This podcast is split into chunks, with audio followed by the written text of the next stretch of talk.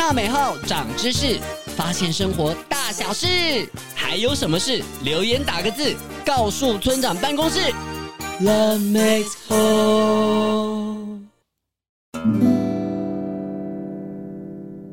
村长，村长，哎，你你你有带卫生纸吗？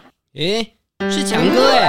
哎，对对对，我刚刚把手弄脏了，想来跟你借张卫生纸。那有什么问题啊？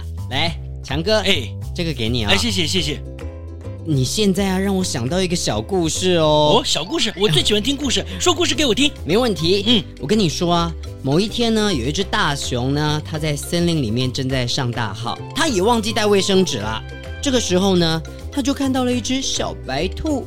大熊就问小白兔啦：“嘿，小白兔，便便的时候毛沾到大便，这样很脏哎，你怕不怕啊？”小白兔就说啊：“当然不怕啊，有什么关系呀？”结果呢，大熊就把小白兔抓起来擦他的屁股了啦！哎呦，哎呦，哎呦！